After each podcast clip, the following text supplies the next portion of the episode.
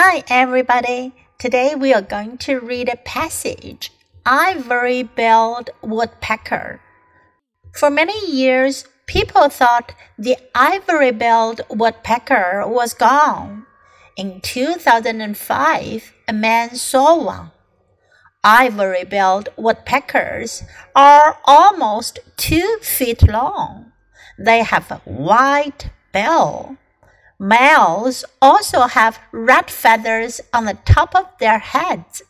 They have large, curved claws. The ivory billed woodpecker uses its bill to find food. It peels the bark off trees to uncover bugs. Its bill makes a knocking sound against the wood. Long ago, people hunted these birds. They also cut down trees. These trees were home to the ivory billed woodpecker. Soon these birds disappeared. Recently, scientists have found at least one male bird in an Arkansas swamp. Welcome back, ivory billed woodpecker. This story is about the ivory billed woodpecker. The ivory billed woodpecker is a kind of woodpeckers. Woodpecker 啄木鸟，ivory billed 象牙喙啄木鸟。为什么叫象牙喙呢？因为它的鸟嘴长得就像象牙 ivory 一样。 for many years, people thought the ivory-billed woodpecker was gone. 很多年以来，人们认为象牙喙啄木鸟已经消失了。Was gone 表示不见了。In 2005, a man saw one. 到二零零五年的时候呢，有人看见了一只象牙喙啄木鸟。Ivory-billed woodpeckers are almost two feet long. 象牙喙啄木鸟呢，它大约有两英尺长，也就是差不多在五十厘米左右。They have a white bill，它们的鸟嘴喙鸟喙是白色的。Males also have red feathers on the top of their heads。雄性鸟呢，它们在它们的头顶上还长着红色羽毛。They have large curved claws。它们有着大大的 curved 弯曲的 claw 脚爪。The ivory-billed woodpecker uses its bill to find food. 象牙喙啄木鸟呢，用它的鸟嘴来寻找食物。It peels the bark off trees. Peel 撕开，它们撕开树上的树皮。To uncover bugs. Uncover 揭开，发现。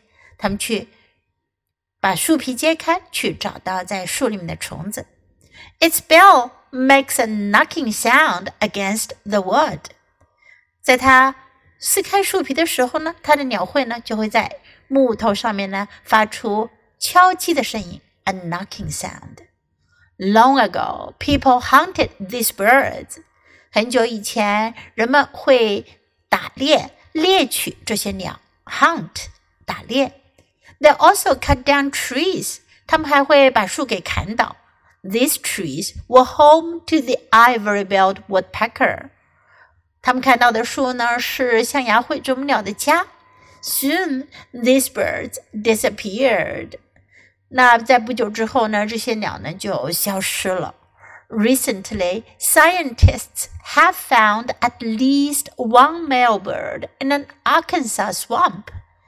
Recently 最近近来，scientists 科学家科学家们 have found at least at least 最少最少找到了一只雄性鸟，在哪儿呢？Arkansas 美国的阿肯色州 swamp 沼泽地，在阿肯色州的沼泽地找到了一只最少一只象牙喙啄木鸟。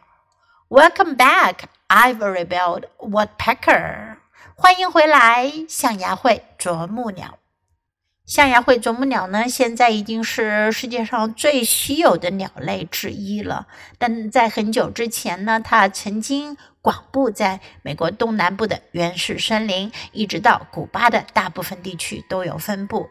为什么象牙喙啄木鸟越来越少呢？那是因为人类对森林的破坏，以及对象牙喙啄木鸟的猎取。Okay, now let's read the passage together. Ivory-billed woodpecker. For many years, people thought the ivory-billed woodpecker was gone. In 2005, a man saw one. Ivory-billed woodpeckers are almost two feet long.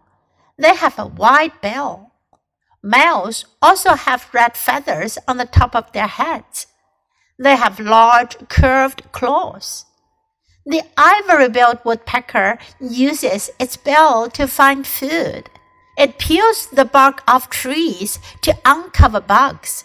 Its bill makes a knocking sound against the wood. Long ago, people hunted these birds. They also cut down trees. These trees were home to the ivory-billed woodpecker. Soon, these birds disappeared.